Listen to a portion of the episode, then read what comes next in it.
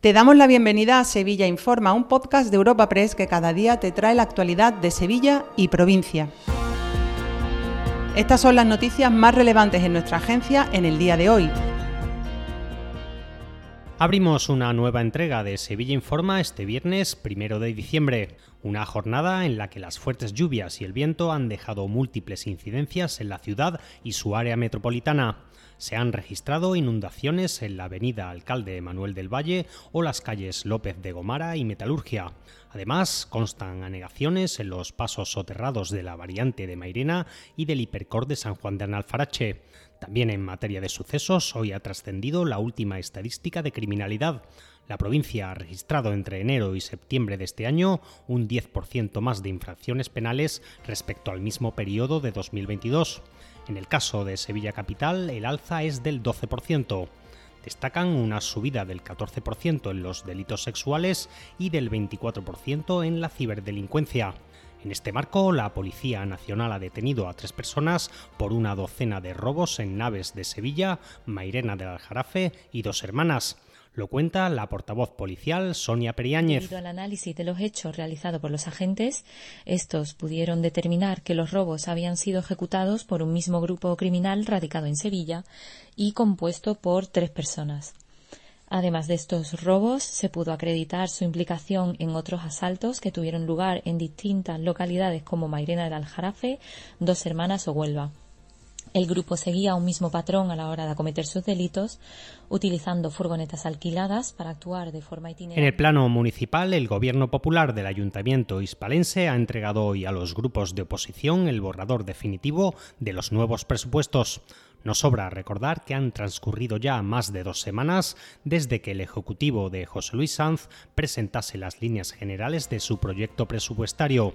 Los populares esperan ahora que los grupos de oposición formulen sus aportaciones a las nuevas cuentas. El gobierno local declina así hablar de la posibilidad de prorrogar el actual presupuesto, pero desde la oposición arrecian de nuevo los reproches por las demoras. Escuchamos al edil de Hacienda, el popular Juan Bueno, y a la socialista Sonia Gaya. momento de aprobar unos presupuestos por y para los sevillanos o será el momento de tomar otro tipo de decisiones porque los sevillanos no tienen presupuesto. Que evidentemente sería un escenario al que eh, yo me resisto a llegar. Bueno, evidentemente lo importante es tener presupuesto. Un presupuesto el que le da más dinamismo a la ciudad. Estamos en el mismo punto que estábamos hace 10 días.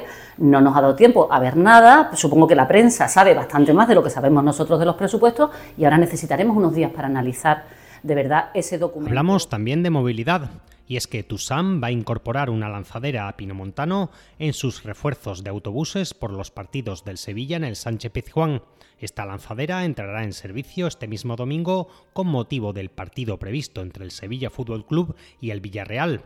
La idea es seguir fomentando el transporte público como el mejor método para asistir a estos multitudinarios encuentros deportivos. Así lo ha dicho Manuel Torregrosa, gerente de TUSAM.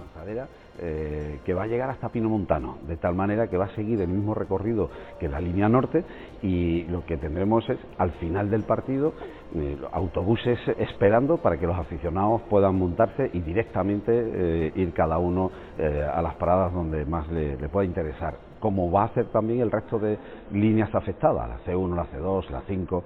Una vez más, eh, seguimos apostando para que en el día a día se use el transporte público y sobre todo... Y en el apartado de sociedad, el alcalde José Luis Sanz ha anunciado que el artista Manuel Carrasco será nombrado hijo adoptivo de Sevilla será en el acto institucional del Día de San Fernando el 30 de mayo de 2024. El primer edil ha destacado el cariño del artista onubense hacia la ciudad y su manera de promocionar Sevilla. Estas son las palabras de José Luis Sanz. Manuel es el mayor exponente actual de la música por nacional y fue aquí, en Sevilla, en el Estadio La Cartuja, donde celebró el concierto en solitario más multitudinario de la historia de España, reuniendo a más de 70.000 personas.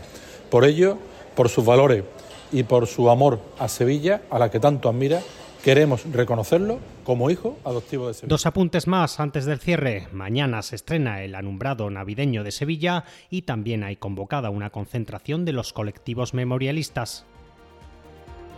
Te recordamos que puedes suscribirte y descubrir el resto de episodios de este podcast en nuestra web entrando en europapress.es barra podcast o a través de las principales plataformas de podcasting.